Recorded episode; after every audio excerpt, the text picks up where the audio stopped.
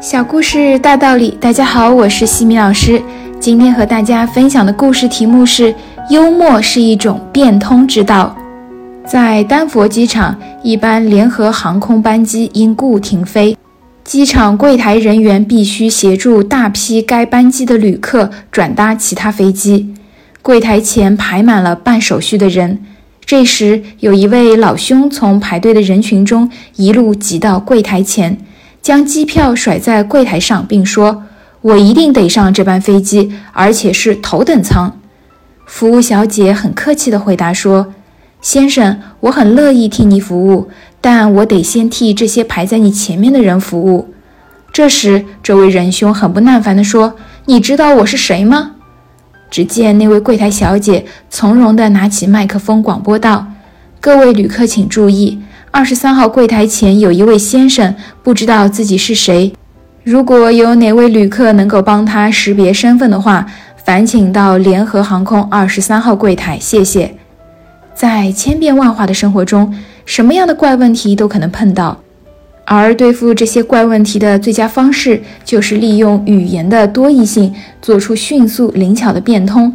这种幽默的批评，又怎会让人还击呢？幽默是人与人之间的润滑剂，它可以避免很多的直接冲突。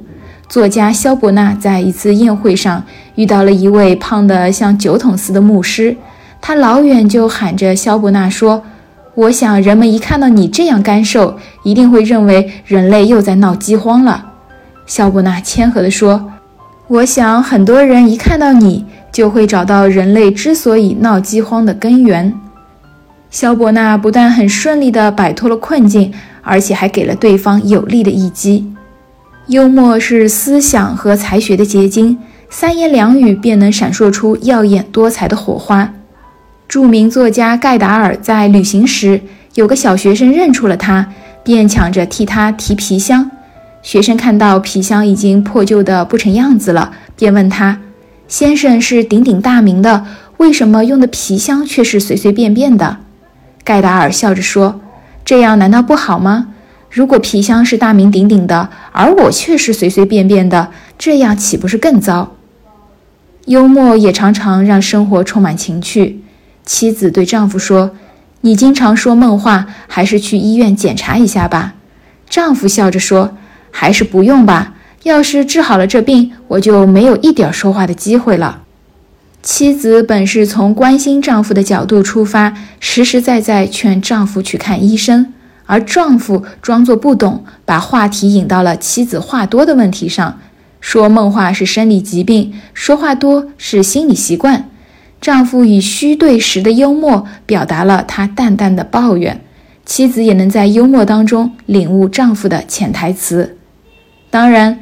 幽默之功非一日可成，需要有广博的知识作为基础，宽阔的胸怀作为前提，乐观的心境作为背景，机智的语言作为原料。成长箴言：幽默是一种变通之道。无论你遇到了什么样的处境，什么样的人，不妨以一种幽默的方式去对待，这样会让你更加的灵巧。今天的分享就到这里。如果你喜欢这个小故事，欢迎在评论区给到反馈意见。也可以加微信 x i m i k t 和西米老师一起互动交流。感恩你的聆听，我们下次见。